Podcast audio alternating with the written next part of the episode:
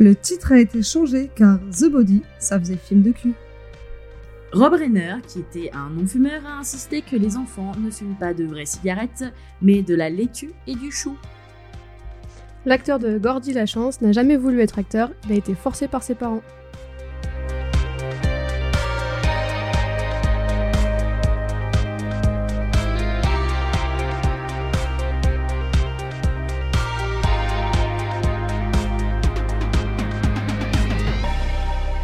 Salut à tous et bienvenue dans Cult Impact, euh, le podcast qui revient sur toutes les œuvres qui ont pu marquer nos vies.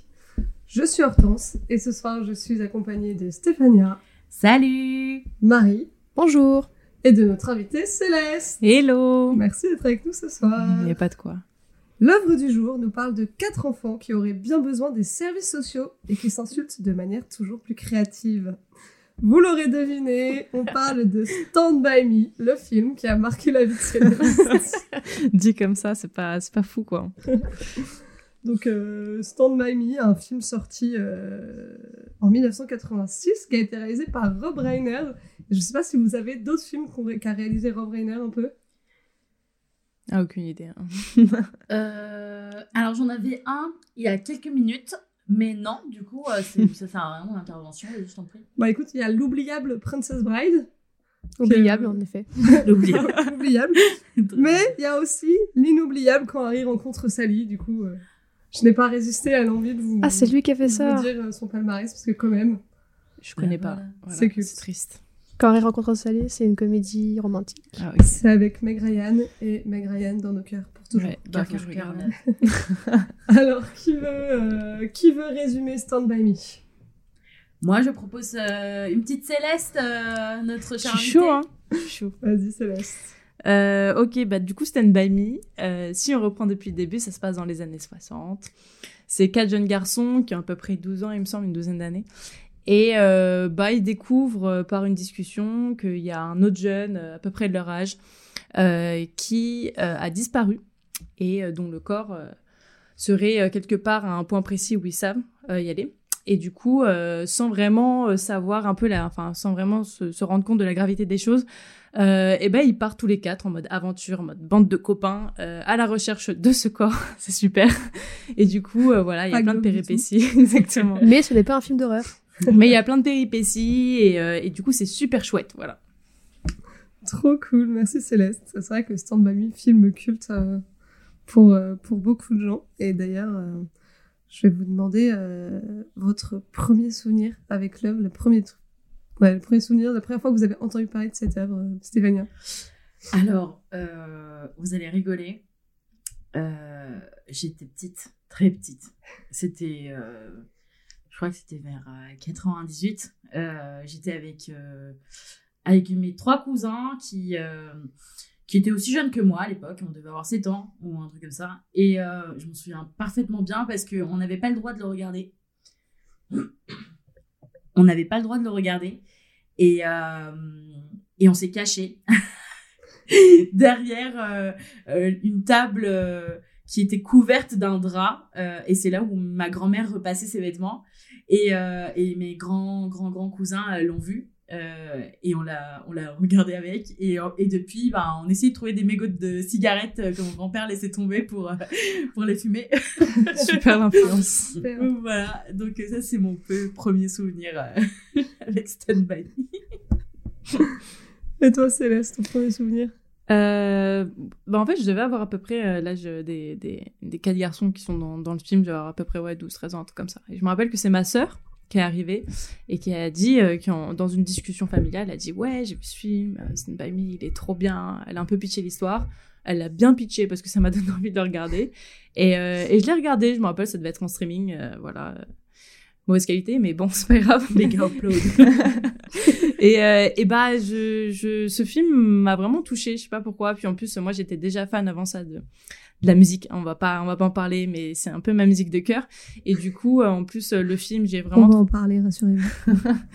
le, le film, je l'ai vraiment trouvé top. Du coup, ce sera mon premier souvenir. C'est ma sœur. C'est grâce à ma sœur, ma plus grande sœur, euh, que j'ai, que je me suis mise à regarder ce film. Bah, du coup, moi, j'ai une très bonne transition parce que c'est là, c'est grâce à toi que j'ai regardé ce film pour la première fois. Je suis heureuse alors. Euh, quand on avait décidé de d'encadrer le le patronage euh, de ce collège ensemble, que tu as voulu euh, faire regarder ce film aux enfants et que la directrice a dit non, c'est trop vulgaire et ça parle de la mort, c'est pas bien pour le patronage.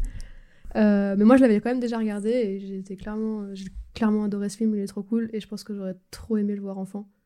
Je l'aurais saigné comme j'ai saigné la guerre des boutons, une chose comme ça. Ah, de ouf. Donc, euh, donc voilà, et c'était vraiment, euh, vraiment trop cool. Les Goonies, les Goonies. Et depuis, je l'ai vu deux autres fois, donc trois fois en tout. Pas mal. Euh, bah moi, pareil, moi j'avais jamais vu ce film, euh, j'en avais même jamais entendu parler euh, avant de connaître Céleste. Et euh, la première fois que je l'ai vu, c'est avec Marie, il y a genre un an, je pense. Non, moi. Euh, bon, voilà, moi. Donc c'est avec Marie, il y a pas longtemps. Marie est traumatisée d'avoir dû re-regarder ce film. Voilà, je, je précise. Hein. Non, ça va. Non, Je ça croyais que tu l'aimais bien. Oui, je l'aimais bien, c'est pour ça que ça va quand même.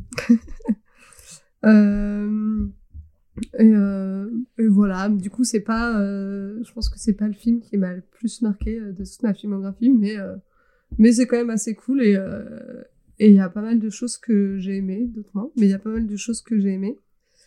Euh, et effectivement, euh, moi je vais commencer par ça, euh, parce qu'on en parlait, euh, c'est vrai que la bande originale, Stand By Me, tout ça, euh, incroyable. Elle est folle.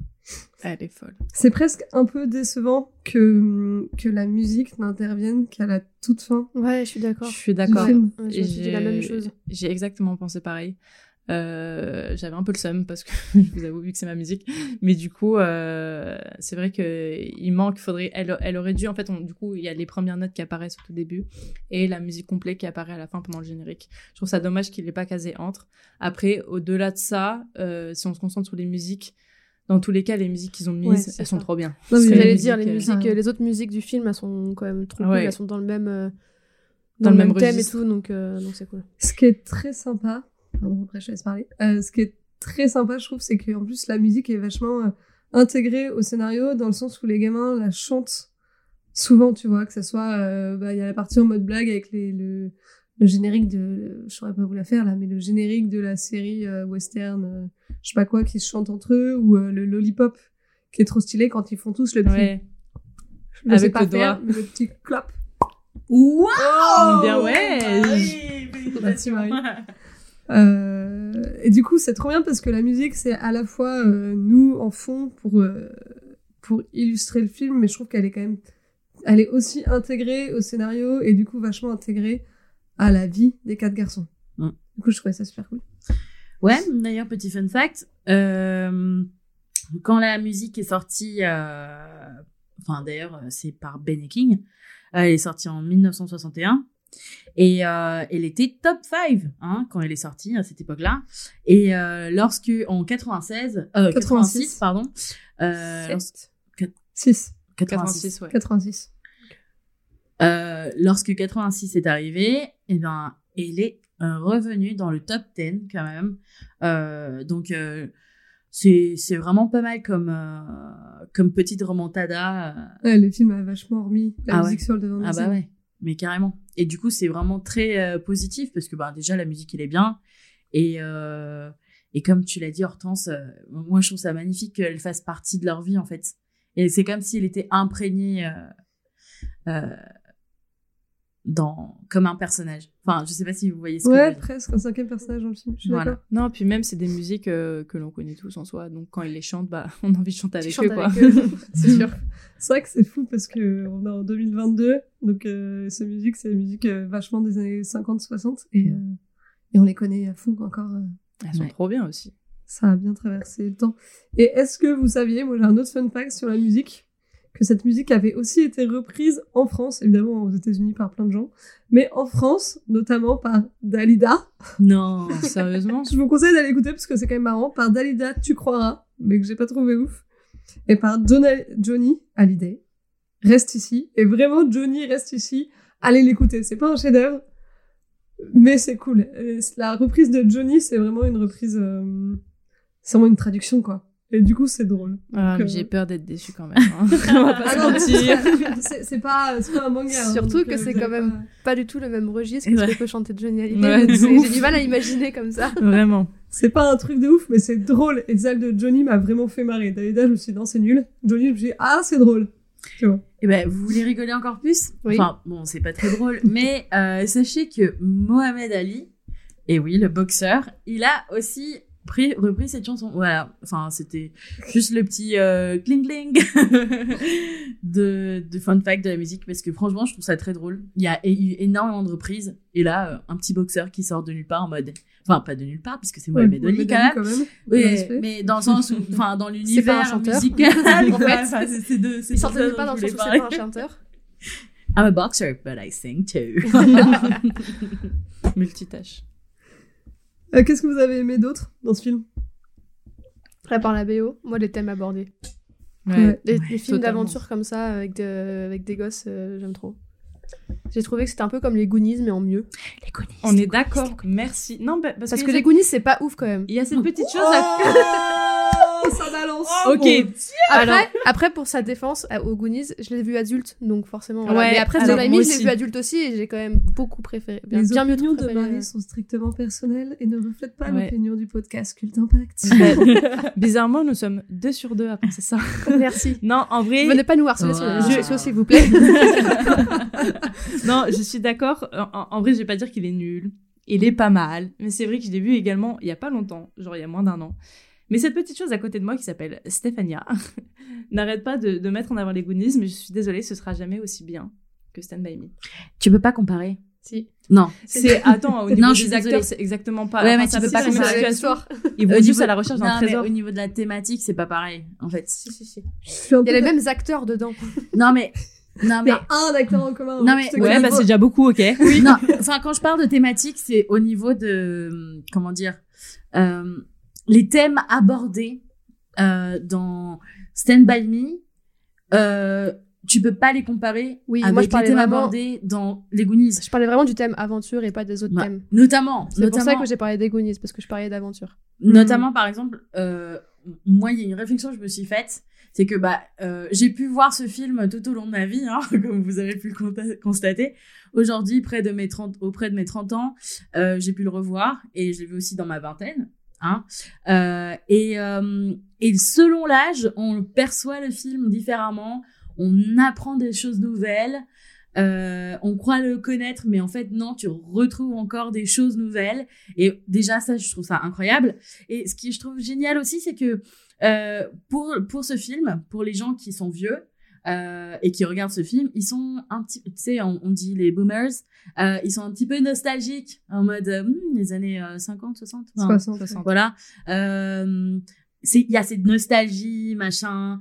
Euh, ensuite on a euh, bah les gens qui sont un peu de ma génération qui qui qui ont un peu enfin ma génération tout petit peu plus vieux aussi qui qui ont un, un peu grandi avec ça et qui euh, et qui aujourd'hui voient ça complètement différemment parce que ben euh, un gamin qui fume à l'époque et bah tu tu tu perçois pas la même chose aujourd'hui euh, Ouais, en fait en tant qu'adulte tu poses pas le même regard dessus. exact t'as pas exactement le même regard Mm.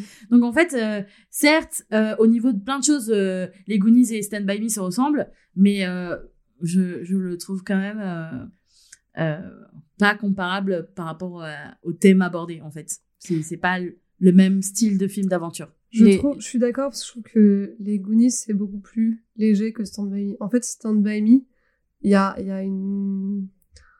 Je vais dire profondeur, mais c'est pas que les Goonies, c'est pas profond, mais il y a, il y a un espèce de poids qu'on porte à travers tout le film dans Stand By Me, qui est un peu le poids que portent ces enfants par euh, leur passé familial, beaucoup, hein. Euh, qu'il n'y a pas tant que ça dans les Goonies, même s'il y a un peu des angoisses quand même dans les Goonies. Ils Non, ont puis- moins de problèmes dans les Goonies. ouais. Puis même dans, dans les Goonies, enfin les Goonies restent quand même très enfantins. Euh, contrairement à Me, on voit que, en tout cas, le rôle, euh, enfin en tout cas, le rôle attribué au personnage n'est n'est pas le même. Dans les Goonies, il va rester enfantin, ça va être des enfants qui vont à la recherche d'un trésor, euh, alors que dans Me, ça va être des enfants qui vont grandir et qui vont passer euh, à une une adolescence adulte, on va dire ça comme ça.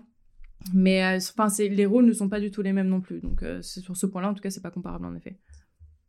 ah Oui, Ouais, Stand c'est- By Me, c'est mieux. Non, c'est des enfants. les, les deux films euh, ont été faits à la même époque, à peu près, enfin pas très longtemps. Stand By Me est avant les Goonies, si je me trompe pas. Mais euh, ça se passe pas dans la même époque, par contre, parce que c'est un film, euh, donc euh, Stand By Me 86. Mm. mais qui se passe dans les années 60, alors que les Goonies, années 80, je, je sais pas l'année exactement, euh, je dirais peut-être 89, quelque chose comme ça, mais je suis pas du tout sûre, euh, se passe à l'époque, euh, dans, dans les années 80. Donc de toute façon, c'est des enfants qui ont pas les mêmes enjeux, parce que pas la même époque. Parce que moi, marqué, moi, ce qui m'a vachement marqué dans Stand By Me, c'est que euh, les enfants et leurs parents et leurs familles sont très marqués par la guerre. Tous, tu vois, et ça se ressent vachement, et notamment Ouais. beaucoup par le personnage de Teddy, Ouais. euh, où euh, son père est devenu complètement fou parce qu'il a fait le débarquement en Normandie et que et que à cette époque-là, il y avait pas beaucoup d'aide psychologique euh, pour les soldats. Et du coup, c'est, enfin, il y a, tu sens que c'est une génération. C'est marrant parce que moi, je me suis vraiment fait la réflexion que c'est, c'est quelque chose que nous, on, on connaît pas du tout. euh, ce poids de la guerre, on a pu en entendre un peu parler par nos grands-parents et tout, mais la guerre, ça nous paraît souvent très loin et très à l'ancienne. Bon, bah là, en ce moment, euh, on se dit que ça revient peut-être pas si loin que ça nous. hein. mais, euh, mais déjà, déjà, il y a un poids de la guerre qui est, euh, qui est impressionnant, quoi. C'est. Mais dis-toi que moi, y a un- dans ce que tu dis, il y a quelque chose d'impressionnant. Euh, Enfin, dans ce que tu dis, ou enfin dans ce, ce que vous avez dit avant, je rebondis par rapport à ça, par rapport au rôle et aux personnages. Euh, notamment, par exemple, les personnages principaux, euh, les, jeunes, euh, les jeunes garçons. Euh, apparemment, ils ont été choisis euh, parce que leur personnalité collait énormément avec les rôles qu'ils devaient avoir, qu'enfin qui qui leur ont été attribués. Et euh, et c'est c'est assez impressionnant parce que enfin je trouve que tous ces gamins ils ont vraiment trop bien joué leur rôle quoi. Ouais, c'était un Ouais. autre point que j'avais aimé, du coup, c'était voilà, les acteurs. Ouais. Je les, Ah, trouve, mais euh, je les trouve trop cool. Les, les acteurs, ils sont fous. On a le, on va dire un peu le- l'excité, euh, le, le timbré avec Teddy. On a le voleur, le brutal, un peu protecteur avec Chris, euh, l'introverti avec Gordy et euh, bah, Verne euh, qui reste vachement enfantin également par rapport aux autres. Enfin, c'est vrai que c'est des caractères différents, mais ils sont tous super bien joués. Il y a quand même une, enfin, ça doit avoir être des caractères différents. Ils ont une cohésion de fou. J'aime trop. D'ailleurs pour la cohésion, il- le Réalisateur. le réalisateur, pardon. Euh, le réalisateur a décidé de partir euh, dans un hôtel avec euh, les enfants euh, et euh, jouer. bon, ça un, peu, un peu creepy. Bon, ça. d'accord, ça sonne très bizarre. Il leur a donné des sucettes. Il leur a dit Non, venez mais- avec moi dans ce van. Alors, en plus, quand tu sais un peu ce qui est arrivé aux enfants acteurs, Oui, bon. ça craint, c'est pas grave. Pendant une semaine, ils, Ils n'ont fait du tout que violés. Jouer. Pendant une semaine, ils n'ont fait que jouer euh, aux jeux vidéo, apparemment. Euh, pour, euh, en fait, c'était la volonté euh, de, du réalisateur pour que, en fait, les enfants développent une cohésion, en fait, euh, avant le tournage. Ouais, pour qu'ils apprennent à se connaître Exactement. et qu'ils deviennent potes, quoi. Et qu'il Ouais. est pote, ouais. Mais ça se voit en fait, ça se voit au, euh, dans le film que il y a, enfin en tout cas ils, ont- ils- en tout cas si jamais c'est pas le cas, ils le jouent vachement bien parce que ils sont tous soudés les uns les autres et tout. euh. Enfin on a même l'impression euh, qu'ils sont plus que des amis, mais genre même, euh, enfin entre guillemets une famille quoi. Ouais, moi, c'est un truc que j'ai trouvé qui, moi, m'a déçu dans le film. Je trouve qu'il joue très bien, mais c'est plutôt sur les caractères que j'ai trouvé ultra stéréotypés. Justement. Et c'est aussi parce que j'ai revu le film là il y a pas longtemps, mais du coup, j'ai lu le livre. Euh, le livre que j'ai commandé, euh, il y avait écrit c'est une nouvelle de Stephen King. Je me suis dit, très bien, ça va faire 80 pages, ça en faisait 300. Quelle nouvelle fait 300 pages? Je- Stephen Voilà. King. C'était le coup de gueule du jour. Bon, après, c'est vraiment très bien, je vous conseille de lire. Mais, euh, mais j'ai été déçue par cette stéréotypation euh, des personnages. Et après, je me dis, bon, bah, c'est le problème de tous les films des années 80, 90, voire 2000. Euh, où c'est vraiment, euh, t'as euh, Chris, le chef, euh, qui est super, qui a peur de rien, qui a quand même un peu des faiblesses, mais machin. Et à côté, t'as Verne, qui est l'espèce de, il est gros, il est nul, il a peur de tout. Et j'ai trouvé ça triste, tu vois. Ça m'a un peu attristé parce que le livre est, le livre et le film sont très similaires. Enfin, vraiment, le film est ultra fidèle. D'ailleurs, euh, fun fact, Stephen King a déjà dit que c'était l'adaptation euh, de ses livres préférés. Mais euh, dans les livres, c'est beaucoup plus... Les personnages sont beaucoup plus équilibrés entre eux, tu vois, les faiblesses, les moments où ils ont la trouille, etc. Ils ont tous la trouille à certains moments, tu vois. Et, et dans le film, ils se sont dit, ah non, faut qu'on comprenne que Verne, c'est un trouillard. Donc tous les passages où il y en a qui ont la trouille, en fait, c'est que Verne qui aura la trouille. Tu vois, et c'est que des stéréotypes Ouais. comme ça, et du coup, ça m'a, Mais ça m'a déçu, tu vois. je suis pas totalement d'accord. Je peux comprendre sur certains aspects que Verne soit un peu stéréotypé, mais je, je suis pas totalement d'accord. Qu'est-ce que ça allait dire, toi? Un peu. Merci. je suis pas, je suis pas totalement d'accord dans le sens où ça suit une logique de l'histoire et que, par exemple, euh, enfin, s'ils ont ces caractères-là, c'est par rapport à leur passé. Justement, il y a quand même euh, une gro- un gros focus sur euh, bah, l'aspect familial, comme on a dit tout à l'heure. Euh, en tout cas, le- la relation qu'ils ont avec chacun, avec leur famille. Mm. Gordy va être plus introverti parce que, bah, je pense que la solitude, euh, on va dire, prend sur lui, bah, à cause de la disparition de son frère et que du coup, bah, son père, on a un peu rien à faire de lui. Euh, Sa mère aussi dans le livre. Oui, euh, sa mère aussi. non, mais dans le film aussi, mais son père, c'est plus accentué sur le père. Dans le film, c'est accenté sur le père. Oui. Mais on comprend que sa mère, on a, pareil, on a rien à foutre de lui non plus. hein. Ah, je suis pas d'accord parce que dans le passage où ils sont à table et que le frère il fait ouais Gordy il écrit des nouvelles c'est Ah oui, bien parce Oui, c'est fait, vrai. Ah oui, bon, avant tu sa écris mort. des nouvelles? Bon et dis donc Ouais, Ah, mais non, du coup, avant sa mort, ok. Parce qu'après sa mort, elle le calcule plus. ouais après sa Non, mort, oui, elle c'est est vrai, plus trop. Ensuite, Chris, bah du coup, euh, il se fait un peu euh, frapper par son père, euh, alcoolisme aussi. Donc euh, du coup, ce qui fait de lui, euh, bah un peu euh, l'enfant euh, rebelle. euh. Ensuite, euh, bah du coup, Teddy, en soi, il, est un peu cinglé, bah par son père aussi. Il a quand même une oreille brûlée. Je dis ça, j'ai rien. Euh, Du coup, en fait, je trouve que ça suit une logique de l'histoire. Je suis d'accord qu'il y a cer- certains stéréotypes.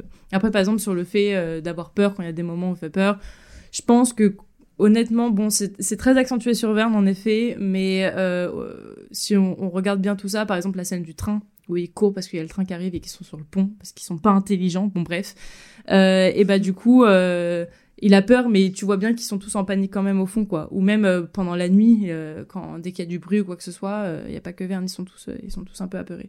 Du coup, euh, alors oui, je suis d'accord, il y a des stéréotypes, mais je pense que ça suit quand même une certaine logique euh, au sein de l'histoire. Ouais. mais c'est pour ça plus Moi, je suis d'accord avec les stéréotypes. D'ailleurs, j'ai trouvé que ça ressemblait beaucoup aux films euh, qui ont été faits, euh, les films d'Amblin, qui est le. stu- Non, le... la boîte de production de Spielberg. Euh, Bref, les, les films qui sont produits par euh, Spielberg, en gros. Mhm. euh, qui en fait suit tous donc c'est comme E.T. je crois qu'il y a les Goonies aussi dedans des choses comme ça en fait qui sont tous faits sous et Retour vers le futur aussi tous faits sous le même le même schéma en gros c'est une famille banale euh, avec des relations toujours des fa- familiales et sociales qui sont euh, qui sont mises à mal et euh, sauf que là bah c'est la même chose sauf que c'est x4 parce que les quatre les quatre personnages ont, ont ce, ont ce schéma là et, euh, et où il leur arrive toujours un truc euh, genre euh, un truc de ouf voire extraordinaire. Bon là c'est pas extraordinaire mais ça enfin ils se mettent en route un pour une aventure et tout ouais, ça. C'est le, hein. le truc. Et donc là c'est là ça rentre totalement dans le ça n'a rien à voir avec Spielberg mais ça rentre totalement dans le même schéma. Et donc je vois un peu pourquoi est-ce qu'on parle on peut parler de stéréotypes parce qu'en fait tu retrouves les mêmes persos euh, dans, dans les autres films quoi. Oui c'est ça ça reste. C'est vrai. tu sens qu'ils rentrent un peu tous dans leur cadre. Et je pense que j'ai aussi été un peu déçue par ça, parce que euh, le film est à la fois, du coup, il va exagérer certains trucs, et va aussi lisser beaucoup d'autres choses qui sont bien plus dures et crues dans le livre. Et du coup, moi, dans ma tête, tu vois, ça faisait une espèce de dichotomie un peu chelou, euh, euh, parce que hum, tout est tout est plus difficile. Les parents, Teddy, euh, Teddy, c'est bien plus horrible son histoire dans le film. Enfin, tu vois, il se fait brûler les deux oreilles par son père. Son père va à l'asile pour les fous. euh, Chris, euh, il, il a une histoire familiale. Son père le bat. Son frère aîné, il a été condamné pour viol. ils sont tous alcooliques dans sa famille. Enfin, du coup, les- le contexte est vachement plus dur dans le livre. Ça, ça a été vachement lissé. Et en même temps, il y a d'autres trucs qui ont été exagérés. Et du coup, ça m'a fait vachement ça m'a fait enfin je trouvais ça bizarre tu vois euh, d'exagérer des trucs et d'en lisser d'autres euh, et notamment euh, ce que je comprends pas trop c'est pour lycée sans doute encore pour les standards hollywoodiens de l'époque j'imagine mais à la fin, spoiler, hein, si vous écoutez ce podcast, ayez vu le film avant, à la fin du film, seul Chris meurt, assassiné dans un fast-food. À la fin du livre, ils meurent tous, sauf Gordy, qui est l'auteur du roman, en fait. Et les trois meurent. Euh, Verne va mourir dans un incendie, euh, dans un incendie, dans un incendie de son immeuble, et Teddy va mourir euh, complètement euh, alcoolisé dans un accident de voiture. Et ils meurent tous, et ce qui fait référence d'ailleurs à la scène du pile ou face euh, dans la Ah, décharge où ils ouais. font tous pile ou face. Et que c'est censé euh, être mauvais présage. euh, qui mauvais présage, c'est ça. Et Gordy est le seul à faire pile quand les trois autres font face. Mm. Euh, et du coup, bah, les trois autres meurent. Et pas Gordy. Enfin, tu vois, je- Stylé. Non, c'est sympa comme, euh, comme Ouais. analyse. Non, ouais, ça m'a un peu, voilà. Et du coup, c'est aussi de là que j'étais un peu perturbée, mais c'est parce que j'ai vraiment enchaîné la lecture euh, du livre puis le film derrière, donc euh, Mm. Mm. j'avais vachement en tête toutes les différences. Mais après, moi, je pense que au niveau du film, justement, ils auraient peut-être dû accentuer euh, l'aspect, en tout cas euh, l'aspect familial et en tout cas des autres personnages, des personnages Mm. euh, du trio, enfin, enfin du trio Teddy, Chris et Verne, parce que du coup, on a la vision de Gordy, mais on a juste des bah, on sait par des paroles que, par exemple, que Chris, son père le bat, que Teddy, son père, le fait un peu un fou, il a de la guerre. Mais, euh, mais sinon, on n'a pas forcément euh, plus euh, de, de visuel que ça, et du coup, on, on peut pas aller, je trouve, complètement, enfin, en tout cas, connaître complètement cette bande de copains sans Mm. avoir vu euh, Ouais, moi, la vie privée des. j'ai tilté la même chose. Je me suis dit, c'est dommage qu'on voit pas. Y a, en fait, il n'y a pas d'acteur pour les, la famille des autres et je trouve ça dommage. On fait que en parler, on les voit pas, à part pour celle de Gordy. Et euh, vu comment ils ont l'air d'avoir tous des énormes problèmes familiaux, euh, je trouve ça dommage que du coup, on sait pas un peu plus, euh, on n'en sait pas un peu plus sur les autres. Je suis d'accord. Euh, oui, alors je pense que le film a été lissé euh, pour que on puisse voir euh, le road trip de, de ces jeunes enfants et qu'on on voit plus de détails et, et qu'on les découvre plus d'une d'une autre façon en fait. Euh, ouais, j'essaie pas, je- j'essaie de jouer. euh, je suis peut-être en train de jouer l'avocat du diable, hein, mais euh, mais je me dis que c'est peut-être à cause de ça, parce que ça prend quand même pas mal de temps. Je sais pas, c'est peut-être. euh, Oui. voilà, mais, mais je pense que c'est peut-être dû à ça. Mm. Après, si, si le réalisateur veut bien nous appeler et nous donner un peu plus de-. Rob, si t'as 5 minutes. Non, mais c'est vrai. Et c'est vrai que ce qui, ce qui est ouf, ça rejoint ce que tu commençais à dire, Marie, c'est euh, sur la partie aventure, c'est ce, ce concept de partir euh, à l'aventure. Ils ont 12 ans. J'aime trop ces films-là. Ils partent à l'aventure tout seuls pendant deux jours. Ils marchent sans borne. Ouais. c'est énorme. Qui marche sans borne en deux jours Ouais, il aujourd'hui y y a juste un petit problème sur le retour, non? Ils ont mis moins de temps à faire le retour qu'à l'aller. On est d'accord ou pas? C'est parce que Euh, ouais, dans le film, c'est. Non, parce qu'ils disent qu'ils étaient partis. quoi. Ils ont Et ils trouvé étaient le corps. partis il y a deux jours. Ils ont trouvé le corps euh, vers midi, un truc comme ça. Ouais. Et ils sont, ils sont venus rentrés le euh, le soir. le soir même. Ouais. En fait, ils arrivent à l'aube le lendemain matin. Ah, ok. Ils sont arrivés dans la Et ils nuit. Et ce qu'ils disent exactement, c'est qu'ils arrivent dans la nuit. Je crois. Non, ils arrivent, ils arrivent, il fait, c'est le lever du soleil. J'aimerais, Ils on n'arrive pas à savoir dans le film si c'est le lever du soleil ou le crépuscule. Parce que dans la, dans narration, ils parlent coucher de soleil, nuit. plutôt. En fait, dans la narration, je crois. Parce qu'ils marchent toute la nuit. Bon, en tout cas, dans le livre, ils marchent toute la nuit. Et ils arrivent à l'aube, à, à la ville. Ok. Voilà. Et ils ont des ampoules dans le livre. Ce qui est tout à fait normal.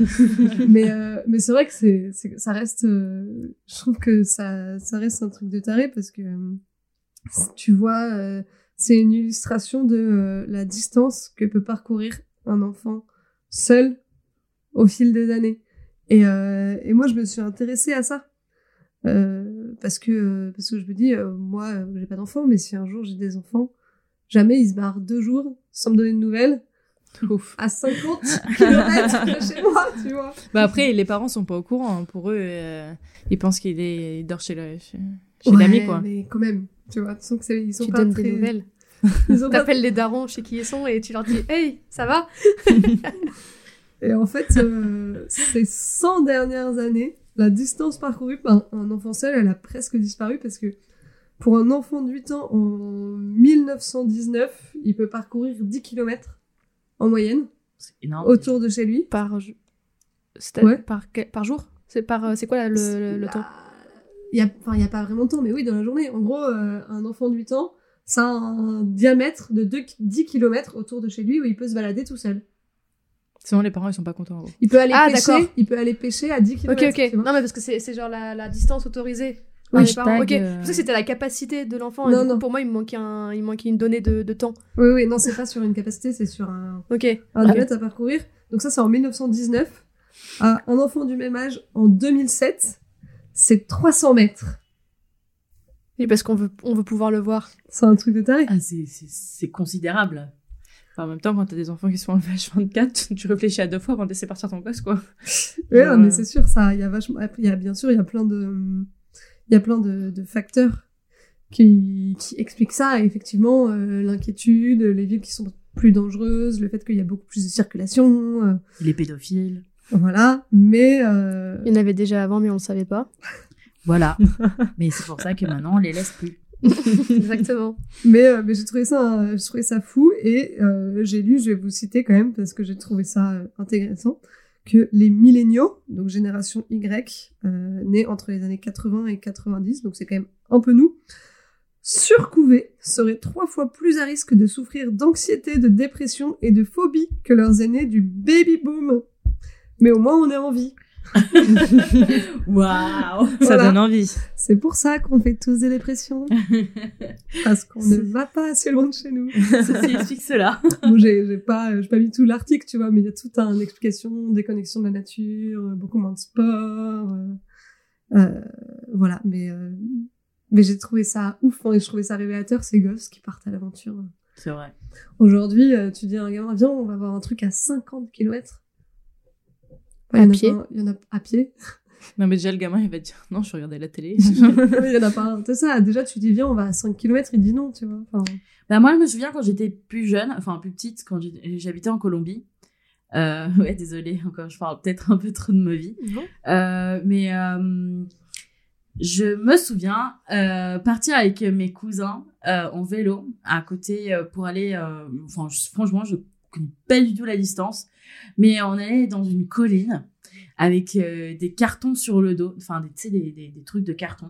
Pour faire de la luge, c'est ça? Ouais, pour faire de la luge et, euh, et pour se balancer du, du caca de, de vache euh, dans, dans la gueule. et, et on était tout seul, hein, on devait avoir euh, 8 ans, euh, 7 ans, 8 ans. Et ça, on- ça fait de bons souvenirs quand même. Mais je pense qu'on était peut-être supervisé par euh, un de nos cousins qui devait avoir 12 ans. Enfin, voilà. Mais, euh, mais c'était cool. bah, voilà.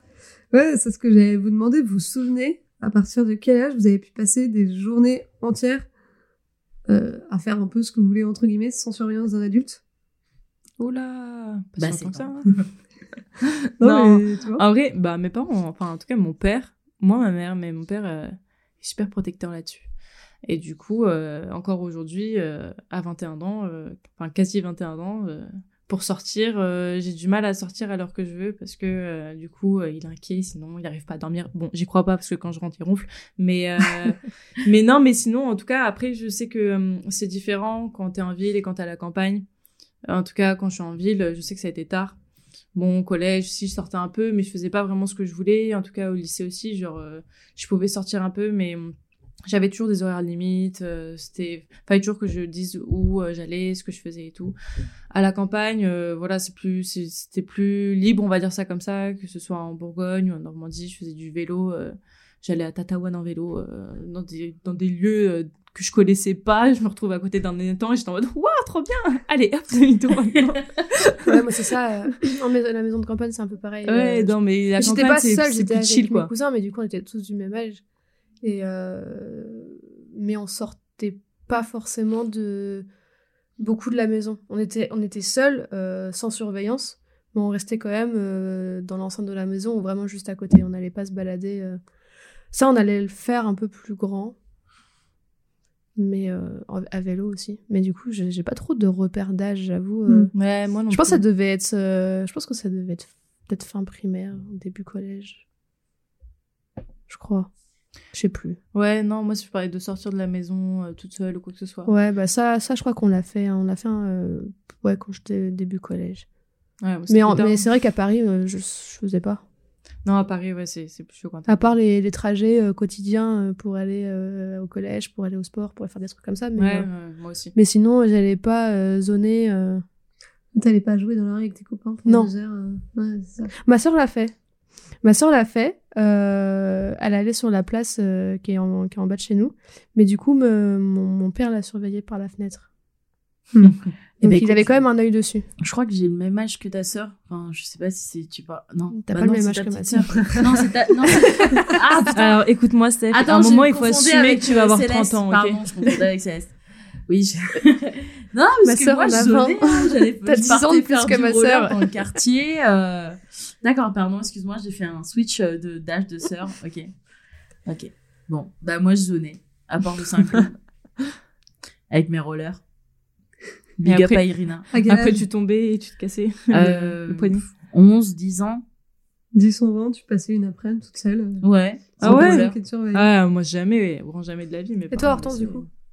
Bah moi je me souviens plus trop non plus. euh, Mais bah à Paris j'ai souvenir pas très grand d'avoir joué dans la rue, mais genre euh, je pense que je jouais une heure. Je faisais de la trottinette dans la rue. J'habitais une rue qui était en pente. Oh. Et du coup je me souviens euh, avec mon meilleur pote qui habitait juste à côté de chez moi, on faisait des allers-retours dans la rue qui était en pente en trottinette, mais euh... enfin on... c'était pas l'après-midi, tu vois, on devait y passer une heure. Et après j'essayais de me souvenir quand j'allais euh, en vacances, quand j'allais à la plage euh, seule. Et j'ai souvenir de ça des premières après-midi où j'allais seule à la plage euh, avec ma cousine. Et euh, ouais, je dirais, je dirais peut-être 14 ans, tu vois, quelque chose comme ça. Les premières vraies, du coup, vraies après-midi, seule à la plage, quoi. Mais, euh, mais euh, deux jours sans rien dire à personne, jamais de la vie, quoi. Ah ouais, non. Ouais, non, ça, je ferais pas ça. Donc, euh, Même ouais. aujourd'hui, je le ferais pas, de faire deux jours sans donner de nouvelles à personne. Ouais. Après, c'était pas encore. euh, une fois, c'était pas la même époque. Genre là, l'époque qui est reflétée dans le film, c'est les années 60. Donc Ouais, je c'est différent, quoi. Mais euh, ouais. Ouais, c'est sûr que maintenant, on est tellement quoi. tout le temps en contact qu'on a plus, euh, on a plus l'habitude de, limite, ouais. rester sans nouvelles. pas- Ouais. Exactement. Après, deux jours sans contact avec tes parents, tu le fais, non? Oui, Oui, mais, je sais, mais ils savent que je suis chez moi et que voilà. Mais par contre, si je devais partir deux jours, euh, faudrait vraiment que ça rentre dans une démarche et que je le veuille et tout. Mais jamais euh, si je devais partir pendant deux jours. euh, Ils sauraient pas. Moi, je peux Hashtag partir. super Trump. Non, mais c'est marrant, mais moi, je peux partir en. Genre, je pars en, en week-end avec vous, je l'ai pas forcément dit à mes parents. Ah ouais, ok. Alors, big up aux parents de Hortense euh, qui nous écoutent. Non, mais ça veut, ça veut pas dire que je veux pas leur dire, tu vois. C'est juste que j'en sais rien, il s'est passé, je leur ai pas dit et tout va Ouais, bien. tu fais ta vie, quoi. Bah, un jour, je leur dirai. Enfin, non, mais tu, Eh, tu tu te te rappelles c'est fait. Le week-end en 2005, et ben j'étais partie. non, mais après, euh, après, je les vois et je dis, ah, bah, ce week-end, j'étais à tel endroit avec les copines, c'était cool. Ouais. Tu vois. C'est comme ça que ouais. avec eux. C'est comme ça que je... Oui, parce que, Voilà. euh, Chacun ça. parce que je considère que j'ai, enfin, je suis quand même adulte, quoi, donc, euh... Bah, Quoi ouais, t'as vu, c'est fou. Ah bon Je On m'a sais, je sais, la croix. Donc, euh, Parce que voilà. autant je savais que Steph faisait vieille, mais toi, je pensais que t'avais 12 ans. Elle s'en est pris plein J'ai la 12 gueule. ans et je ne dis déjà plus tout ce que je fais à mes parents. euh, D'autres choses que vous avez aimées dans ce film? Euh, alors, moi, ce que j'ai beaucoup aimé, c'était euh, le passage des sangsues. C'était Le passage de sensi. c'était vraiment très drôle parce que, en fait, je, me souviens juste euh, d'un souvenir. C'était ça la petite anecdote que j'avais en tête. Euh, on allait euh, voir une, une cascade à côté de chez moi à l'époque et, et bah, j'étais avec la même bande de cousins et il y avait une petite mare enfin je sais pas trop c'était quoi mais j'aurais fallu qu'on la il fallait qu'on la traverse pour pour passer de l'autre côté pour pouvoir arriver sur la bonne route et et du coup je sais pas ce qui s'est passé. Genre euh, il y a y a mon cousin il arrive il fait je sens un truc bizarre sur ma jambe. Et nous, on était là, genre, qu'est-ce qui se passe? Et du coup, on regarde, et on regarde tous, et il y avait plein de sang, et c'était comme ça, et tout. Et, et ensuite, nous, nous, on était là, genre, non, mais c'est pas possible, c'est quoi ce truc? Regardez tous si vous avez des trucs. Enfin, franchement, c'était le seul à, à avoir paintball. Et euh, on, on, a, on, avait, on avait rien, mais, euh, mais du coup, on a été traumatisés, et mon cousin, je crois qu'il a failli s'évanouir. Du coup, c'était très le drôle. film. Horrible, horrible les sangsues. L'angoisse. Heureusement, c'était pas moi. Voilà, c'était pas moi qui était. euh, Ouais, ça me dégoûte un peu. Hein. Ah, ça dégoûte. C'est plus un Gordy, Gordy qui a une sangsue sur les couilles. Ah ouais. Bah, après, il s'évanouit. Hein. Vraiment, on a de la peine pour lui, quoi. D'ailleurs, c'est la seule où il a ressorti du sang parce que les autres, apparemment, il n'y avait pas de sang. Ouais. Ah, mais moi, ce qui me fait rire, c'est que du coup, euh, il ressort ça, il s'évanouit. Et après, la première chose que disent ses potes, c'est bon, bah, on va rentrer du coup. On a peut-être fait une connerie. Non, mais et dans le livre, dans le livre, c'est horrible. Parce que dans le livre, il la prend et elle éclate entre ses mains. Ah. C'est horrible. Dégueulasse. Et après, il raconte que euh, encore aujourd'hui, 20 ans plus tard, il a encore une cicatrice sur sa et tout. Horrible. Ah. Dans le livre, c'est encore plus traumatisant. Oh, Ça me dégoûte un peu. Un peu. Ouais. Clairement, c'est c'est immonde. Euh, moi, il y a un autre sujet que j'ai trouvé hyper intéressant euh, dans Stand By Me, c'est euh, au niveau des adultes, où il y a une vraie remise, euh, une vraie remise en question des adultes. Euh, je trouve que il y a une opposition euh, entre les adultes qui sont tous corrompus entre guillemets. Je fais des guillemets avec les doigts, du coup c'est très radiophonique. Euh, en opposition à la relative pureté euh, des enfants.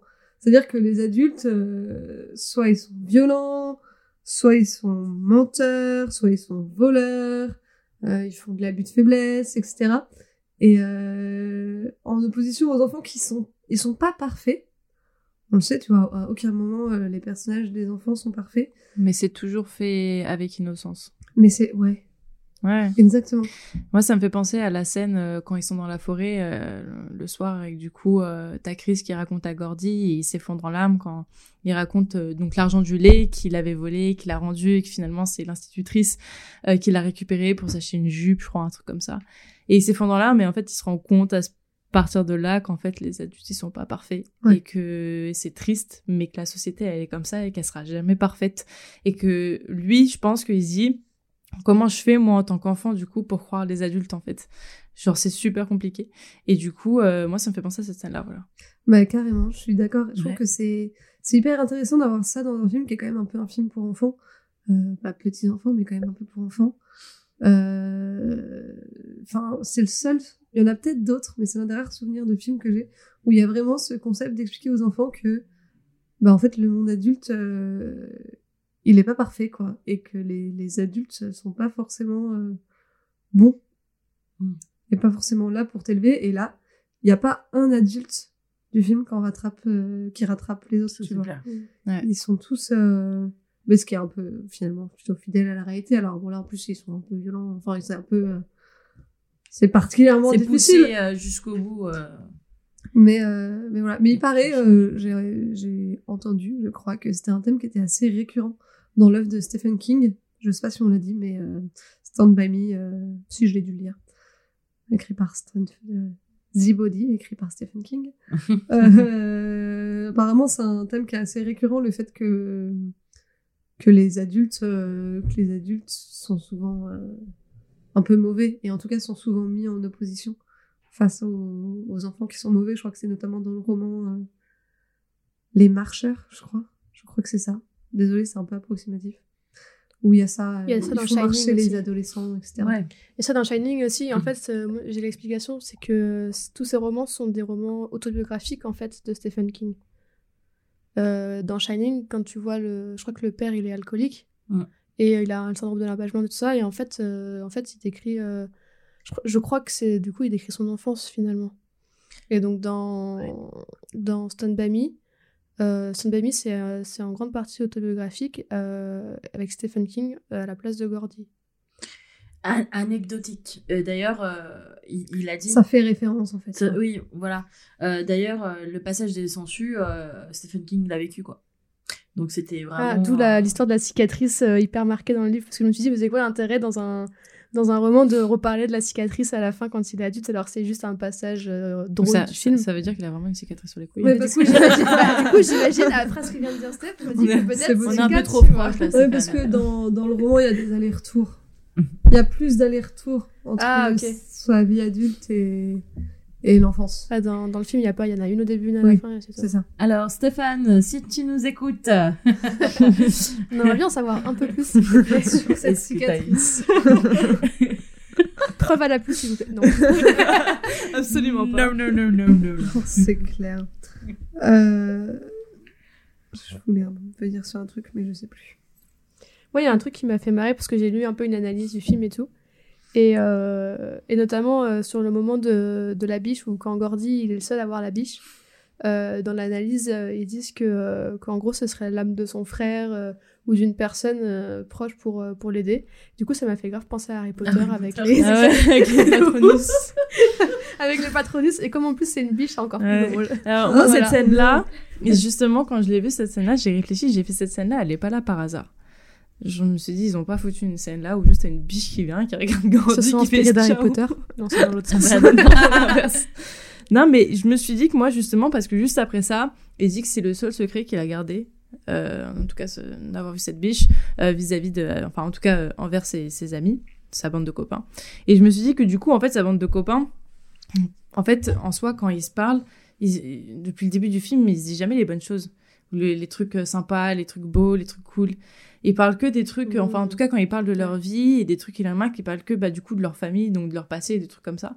Et je me suis dit que, du coup, en fait, euh, c'était drôle parce que cette biche, elle symbolisait justement, enfin, quand il disait euh, qu'il ne voulait pas, euh, enfin, que c'était un secret, euh, c'était ce secret qu'il avait gardé pour eux, que du coup, il lui arrive pas beaucoup de belles choses et que les belles choses, il préfère les garder pour lui.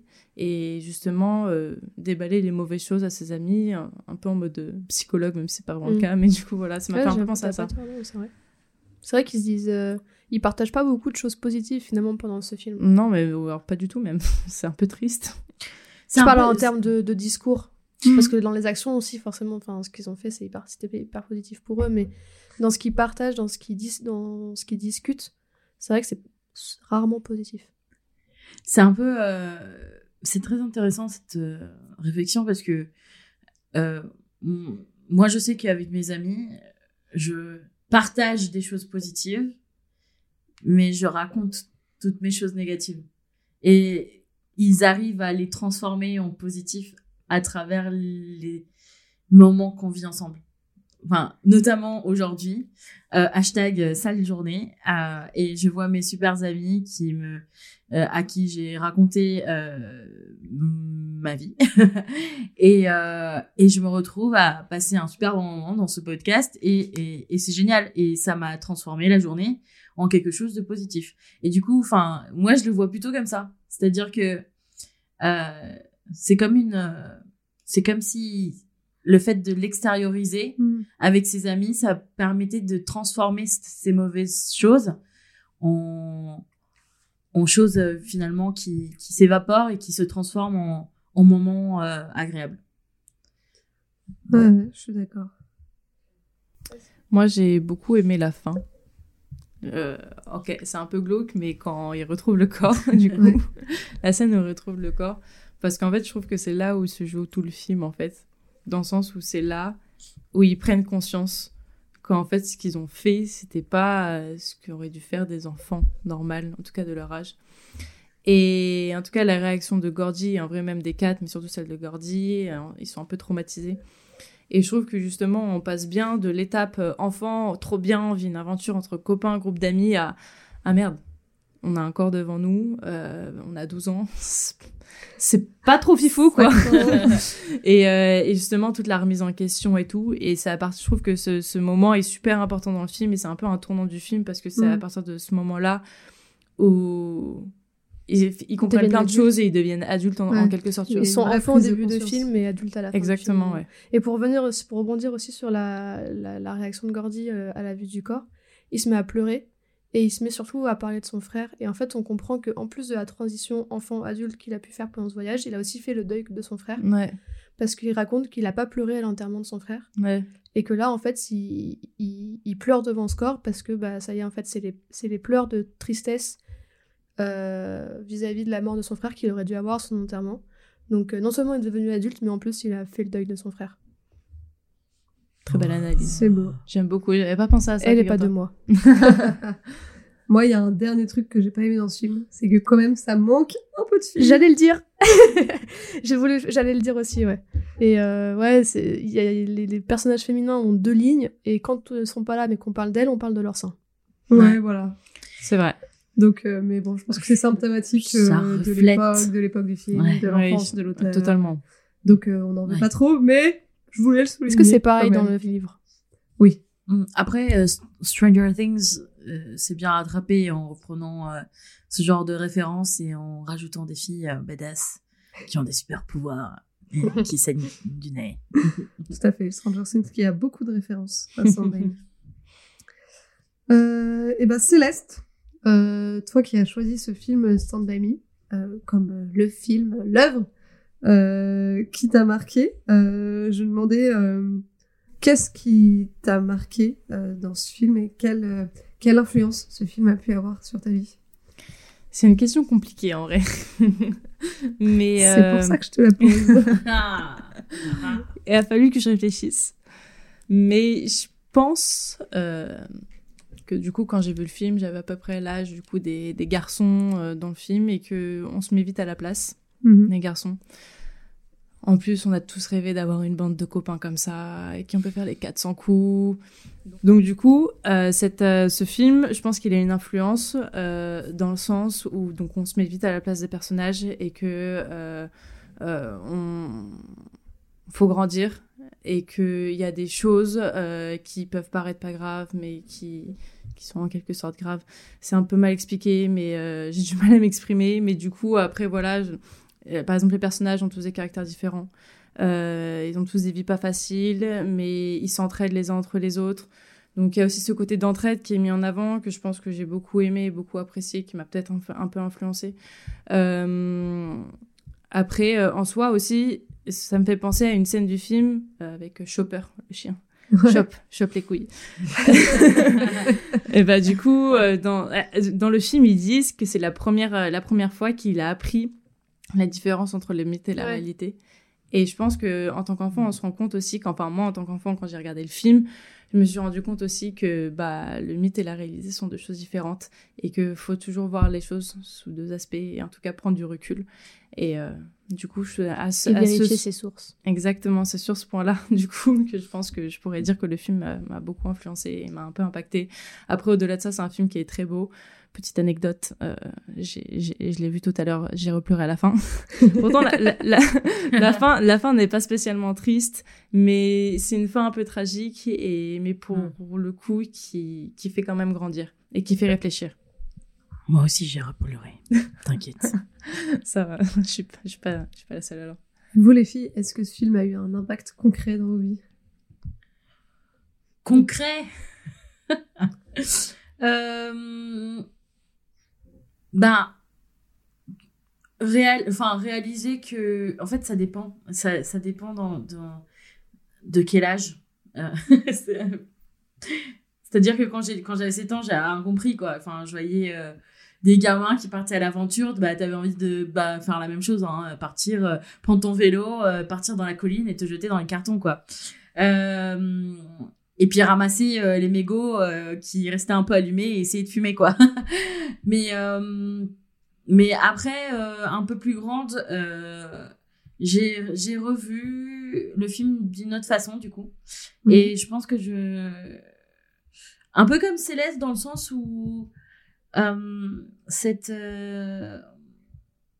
cette dualité entre entre le, le- le point de vue d'un enfant et euh, et la réalité qu'il subit euh, ça m'a énormément marqué parce que bah, moi je, je, je vis encore dans cette euh, dans cette euh, je- T'as encore l'impression parfois de te heurter à la réalité. oui, voilà, c'est ça. Euh, et du coup, en fait, quand j'ai vu ça, et ben en fait, ça m'a ça m'a redonné un coup euh, dans, la, dans la gueule de réalité, en fait, de euh, bam, euh, euh, grandis un petit peu, hein, euh, t'es déjà vieille.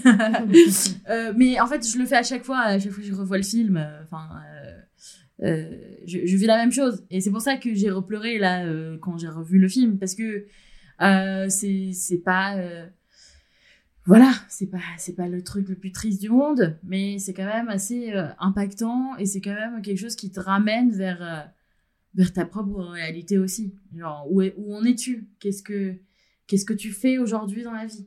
Euh, Je vis pas une, vie- une vie triste, hein, je suis très heureuse, euh, je me sens épanouie, hein. Euh, mais, euh, mais mais la vie elle est pas facile, nous sommes tous complexes et euh, et ça m'a ramené vers ça en fait, cette complexité de chacun. Voilà. Moi, je l'ai vu trop tard pour que ça m'ait marqué, pour que ça m'ait. Ouais, que ça a vraiment eu un Ouais. impact sur. Ouais, c'est ça. Je suis d'accord. Mais je suis quand même, euh, je suis quand même sensible au, au, thème abordé et tout ça, tu vois. euh, je trouve que c'est des très bons thèmes et je trouve ça trop cool de voir ça enfant et après de le revoir adulte. Je pense que tu le vois pas pareil. Et tu te rends compte de beaucoup de choses et que même en l'ayant vu enfant, même, en n'ayant pas eu toutes les lectures, je peux comprendre que ça te, marque un peu et que ça t'apprenne aussi certaines choses de la vie. Donc, euh. Mais là, je l'ai vu trop tard pour être, vraiment marqué. Céleste. T'as vu combien de fois Stand By Me Euh, aucune idée. je pense, en vrai, je pense pas que j'ai abusé. Je pense, en vrai, j'ai dû le voir. euh, J'ai pas dû dépasser les 10 fois. En vrai. J'ai dû le voir, euh, ouais, je pense. Allez, on va dire 7-8 fois. Quand t'aimes un film, il n'y a Pas d'abus. Hein. Ouais, non. Ouais. Par contre, euh, Stand By Me, tu l'as chanté plus que 7-8 fois. Ah oui, ça, ah non, ça c'est sûr. Mais euh, la musique, quoi. ah non, ça c'est sûr. Matin, midi et soir. Je vois pas de quoi tu parles. Attends, t'as oublié le goûter aussi. Pardon. Eh bah, trop cool. Merci beaucoup euh, pour cette discussion super euh, intéressante. Est-ce que je peux vous poser une question avant qu'on change Oui, euh, tu peux. Moi, je voudrais juste ajouter un truc. Tu veux que je l'ajoute Alors vas-y, ajoute-le. Moi, je voulais juste dire que Stand By Me, il a eu des, plein de références dans de la musique, dans d'autres films, dans d'autres séries. Euh, c'est un film ouais, qui a marqué euh, les, les scénaristes, les réalisateurs, les choses comme ça. Et euh, pour donner quelques exemples, notamment, on le voit euh, euh, dans la série, dans la série Seinfeld, euh, Mm. qui a été en fait euh, la première, euh, la première émission télévisée qui a été produite par la production de Rob Reiner qui s'appelle justement Castle Rock, Mm. comme dans comme la ville la ville de Stand By Me. Voilà, et en fait dans cette euh, dans, cette dans cette série ils refont des ils refont des euh, des dialogues du film. Euh, après pour être pour faire rapide, il y a aussi il y a aussi des, des références dans Les Simpsons, dans Rick et Morty, dans, dans- en fait, dans Stranger Things, comme disait Steph tout à l'heure. Donc en fait, quand même, ce film a quand même vachement influencé les, les œuvres. Là, j'ai cité que des œuvres télévisées, mais il y a aussi des, des trucs dans de la, dans de la musique, euh, et dans des événements, euh, dans des événements dans certaines villes et tout ça, des trucs comme ça. Donc, euh, voilà. Ouais, c'est vrai. Ça a Et, vraiment euh, marqué. Au niveau des références, pareil, il y a plein de références. euh, ça, c'est un truc de Stephen King, mais du coup, il y a plein de références à ses autres œuvres. Du coup, euh, bah, Teddy Duchamp, il est présent dans Carrie. La Royal Rivers, c'est présent dans Les Évadés. Mm. Euh, on mentionne le chien Cujo, euh, bah, de Cujo, Ouais. Euh, où il y a, euh, quand les gosses, ils comptent leur argent, ils ont 2,37$. Euh, référence à la chambre 237 de Shining. Ouais. Donc pareil, il y a plein, il y a aussi plein d'autres euh, en mode euh, c'est le euh, Stephen King euh, Cinematic Universe. euh. Du coup, je trouvais ça assez marrant aussi. C'est Sympa un de petit ouf. pour les fans. Céleste, une question? Du coup, euh, donc à la fin du film, euh, du coup, il explique bah, que les amis, ça va, ça vient. Euh, il a eu que contact encore avec Chris, qui du coup a fait un prépa universitaire.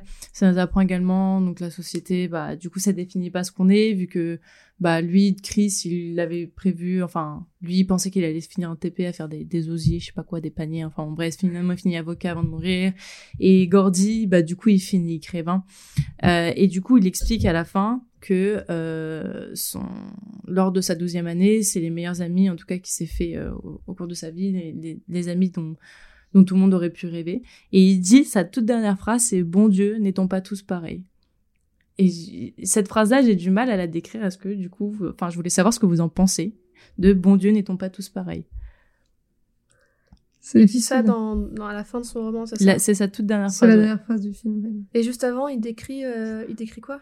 Bah, il décrit... euh, faut écouter, Marie. Non, j'ai j'ai écouté, mais je, ré- je réfléchissais en même temps. Il dit, pour ça, il explique... euh, Je suis fatiguée, d'accord, j'ai une longue journée. Il explique en gros l'amitié qu'il a eue, que les amis, ça va, ça vient, et que euh, il a eu pour lui les meilleurs amis dont il aurait pu rêver. Et, euh, Ouais, il dit ça. Il dit Je n'ai plus jamais eu d'amis comme j'en ai eu dans ma douzième année.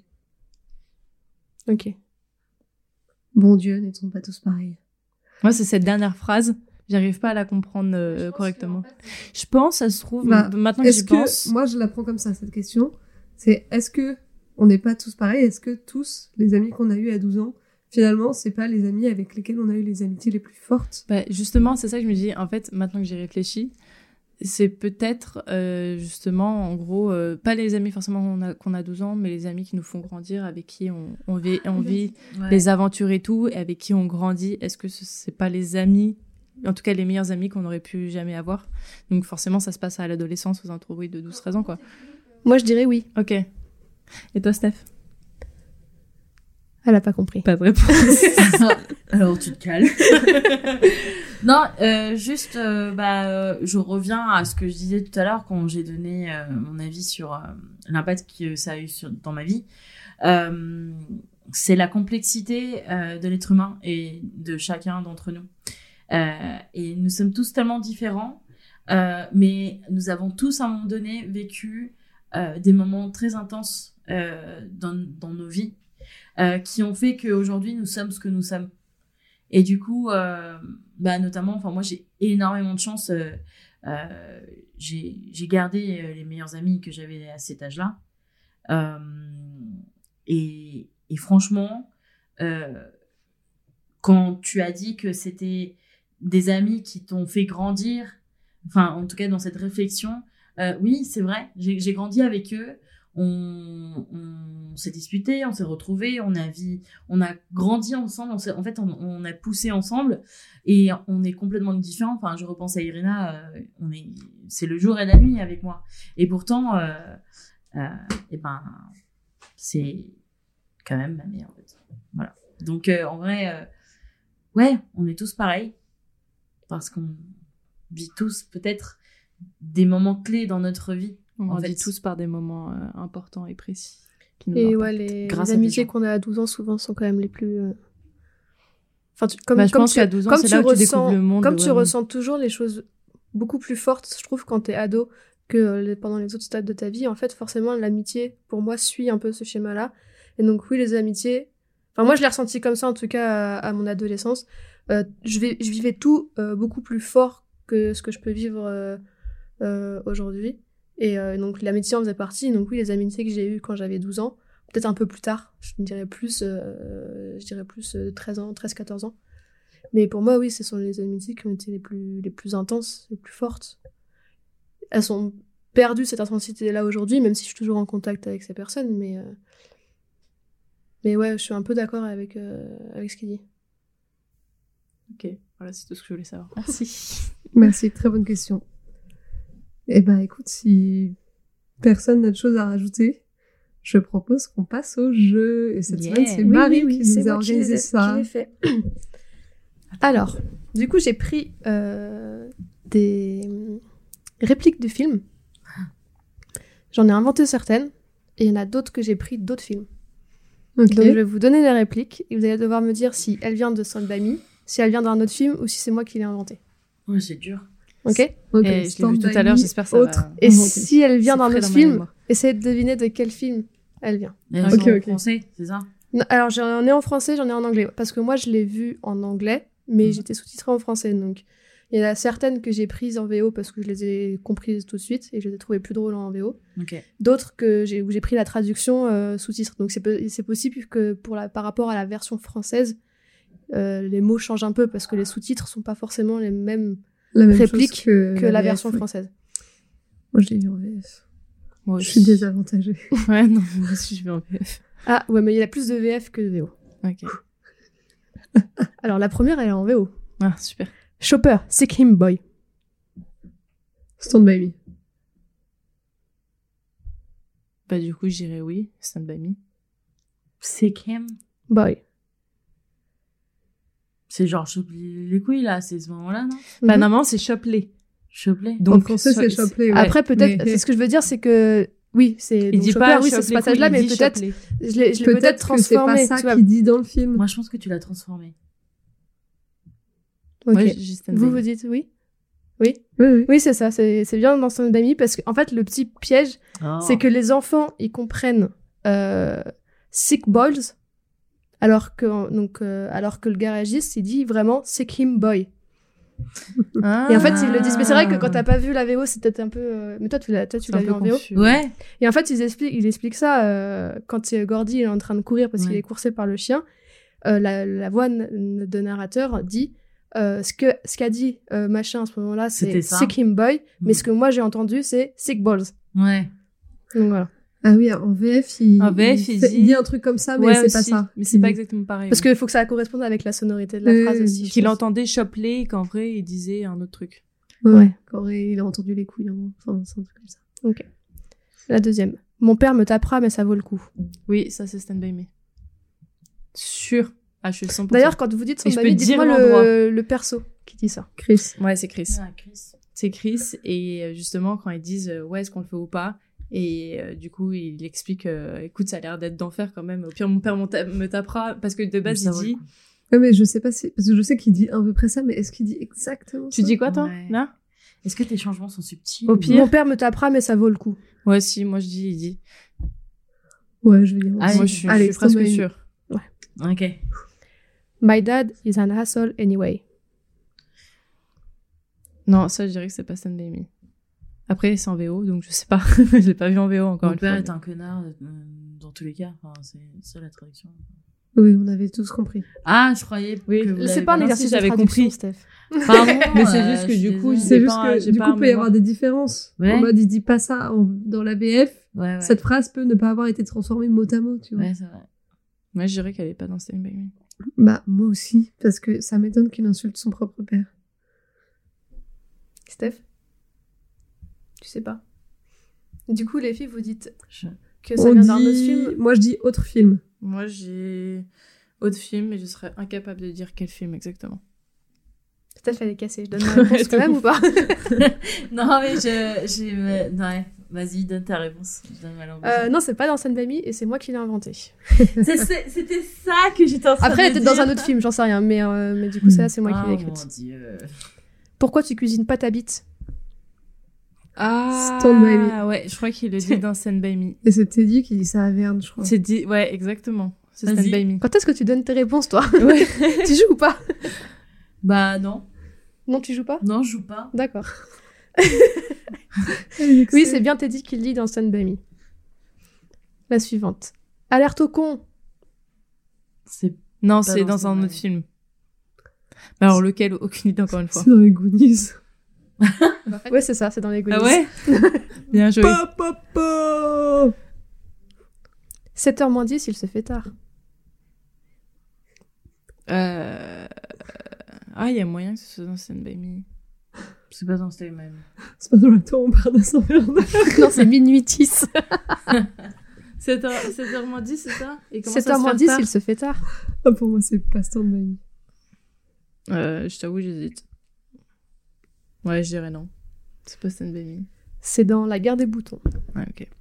Après dîner, c'est là qu'une cigarette est la meilleure. Ouais, ça c'est dans Ouais, Stand By Me. Stand By Me. D'ailleurs, ça me Euh. tue quand il dit ça parce que je suis là en mode, mais t'es un daron ou quoi genre? Je sais plus si c'est Verne ou Teddy qui le dit. Non, ça c'est euh, Chris. Chris, Non. et après. euh, Attends, tu peux C'est redire? Chris. Je crois Après dîner, c'est là qu'une cigarette est la meilleure. Je crois que C'est- Verne qui le Pour dit. moi, c'est 10. Euh, 10. Pardon, je suis fatiguée. Chris. Ouais, c'est Chris. Ouais, je vous ai dit. Mais c'est Wow. peut-être que dans le livre, c'est Verne. Bref, ça n'a pas Bah, en fait, ils le disent après, euh, plus tard aussi, euh, Teddy et Verne. Mais Chris, il le dit en premier. C'est un cadavre. Non, bah, je dirais non. Je vois pas du tout à quel moment. Ouais, moi non plus. je Ouais, je non. pense que c'est toi qui l'as. Inventé, ouais. Ouais. Non, c'est dans les Goonies. Ouais. Ah merde. Ah. Ok. Kiss my ass, Choppy. Ah, oui, ça, oui. C'est Teddy qui dit ça, ouais. Dans Ouais, c'est ça. Teddy Bear. Qu'est-ce qu'on est censé faire? Manger nos doigts? Ouais, ça, c'est Stand By Stand Me. By C'est. Be- C'est Verne qui dit ça quand il se rend compte que bah, Teddy, il a oublié de prendre la bouffe. du coup, Verne, il dit ça. C'est ça? Je dis que c'est Stand By Me en tout cas. Ouais, c'est Stand Non, il y avait un piège. Ils disent manger nos pieds. Dans Stand By Me, il dit ça? Le piège. Ah, pour moi, c'était nos doigts. C'est c'est toi qui as inventé alors? Ouais, du coup, j'ai Ah, juste remplacé nos doigts par nos pieds. Ah, euh, c'est- nos, nos pieds. Par l'inverse. C'est c'est vicieux, hein. Bah, dans tous les cas, Ouais. c'est une partie du corps, les gars. J'avoue, celle-là, elle était... c'était un petit piège. T'as déjà pris un risque dans ta vie? C'est pas dans Stand By Me. Euh, il y a moyen. hein. mais- Enfin, Moi je dis non. au moins quelqu'un le dise à Verne, mais. euh, Il y a... Je pense que si, moi, je dirais que c'est dans Stand By Me. Après, qui Je sais plus. Ouais, c'est dans Stone By Me, c'est Teddy qui dit ça, Ça, euh, au tout début, quand ils sont devant le pont qui sort de la ville avant de commencer le voyage. Et que, euh, et que Vern il dit mais pourquoi on n'y va pas en stop Ouais, c'est ça, il dit ça. Verne. Et Teddy lui dit mais t'as déjà pris un risque dans ta vie. Donc euh, voilà. Dans le livre, personne propose de faire du stop. Et il dit même un truc genre le code d'honneur euh, des enfants de notre âge, personne n'aurait jamais proposé de faire du stop et tout. Et toi, tous ces trucs-là, boum, ils les ont filés à Verne. Voilà. This is big time baby. Non, c'est pas Stand By Mm, Je, dirais non. non aussi, je sais pas, par contre, je sais pas du tout. Si, c'est Ace qui dit ça. Je sais plus à quel moment. Mais Ah. à la fin, je crois. Aucune idée. Ace, donc le méchant du film. Va te faire voir, connard. Oh, Stand by me. Stand by me, quand je crois qu'il pointe le Ah, flingue Ace. sur Ace, non? C'est pas un truc comme ça Non, c'est moi qui l'ai dit. Ah, Ouais, il dit une phrase similaire. Ah non, il dit. Non, non, il dit pas un truc comme ça, il dit un truc Bah, chelou en plus, euh, pouf de je sais pas quoi, de sale. Pardon, je suis désolée, Après, je censure, dit, mais. euh, En fait, je, euh, crois qu'à la base, j'avais mis un autre truc. Et pour trouver une phrase fausse, j'ai remplacé tous les mots, mais la phrase veut dire euh, à peu près La la même chose. Je sais plus ce que j'avais mis. Si, il y avait un- c'était la phrase où, euh, où Gordy, à un moment, il dit euh, loubar de merde à. Bref. je sais plus la phrase de base. J'aurais aimé qu'il soit encore là. Oui, ça c'est Stand by Ouais, C'est Gordy qui parle de son qui frère. parle de son frère. ouais. Bah non, c'est moi qui l'ai dite. Mais il l'a dit aussi, je crois. J'aurais aimé qu'il soit encore là. Il me semble qu'il l'a dit. Hmm, Je suis pas sûre. Parce que j'ai passé mon film à, à faire hyper attention aux répliques pour pouvoir faire le Ah jeu ouais. en même temps. Je vais Ok. pas le voir une deuxième fois. Et j'en ai une dernière. I only be young once. Tu peux répéter ça. I only be young once. Bah, euh, ça peut coller avec Stand By Me, hein, euh, mais euh, C'est le jeu. oui, bah oui. Mais- Vas-y, je dis Stand by me. Ça, et je prends cher puis le Je prends le risque bon, parce que je sais pas. Euh, moi, je dis une non. idée Si. Vous avez une idée T'as une idée de qui elle a pu le dire? Bah, j'imagine. euh, C'est Gordy. Ouais, j'allais dire Gordy euh, à la fin, non? C'est pas. C'est pas Teddy Ou c'est qui Teddy, dit ça ouais. il leur dit euh, on traverse là alors qu'on va se Ah, faire non, par non. le train. Teddy, alors oui, j'avais ah ouais, j'avais pensé à ça. Euh, sinon, j'avais pensé au moment où il veut esquiver le train parce que euh, bah, il est pas pas très malin quoi. Parce qu'il est pas très net. Alors c'est bien Teddy qui le dit, par contre je me souviens plus à quel moment. Mais je crois que c'est Céleste qui a raison. ok. Peut-être. Quand il se fait engueuler par Chris et qui Parce qu'il veut esquiver le train Ouais. et que c'est un grand malade et que t'as Chris qui joue. qui joue le D'ailleurs, Euh, Chris pendant tout le truc. Et justement c'est ça que j'ai remarqué cette fois-ci en prenant des notes quand j'ai pris attention et tout. Que j'avais jamais remarqué avant c'est qu'en fait il prend grave le rôle du daron et protecteur. Dès qu'il y a le moindre problème ou quelqu'un qui se Ouais. sent un peu pas bien il est toujours là pour épauler. Et, euh, et c'est impressionnant. Et je pense que je- il prend justement ce rôle là parce que euh, bah, il a jamais eu de, de père qui prend soin de lui qui le protège et du coup il a envie de prendre ce rôle Ouais, moi j'ai noté qu'il était présenté comme le pire, euh, le pire des trois, des quatre garçons, que c'est un mauvais garçon, que, que voilà, alors qu'en fait euh, C'est c'est celui lui qui est le le plus daron et le plus responsable finalement. ouais C'est exactement l'héritage familial. Peut-être. C'est ouais, c'est vraiment dit comme ça. C'est- Il Ah. souffre de la répute de sa famille. Puisque toute sa famille c'est des délinquants, donc lui aussi Ouais. c'est un délinquant. ouais. Et ben merci, euh, merci à tous. J'espère que euh, cet épisode sur Stand By Me vous a plu, que vous avez appris des choses, que vous avez passé un bon moment. Et, euh, et on vous dit à très bientôt pour un prochain épisode. Bonne soirée, salut Salut ciao Salut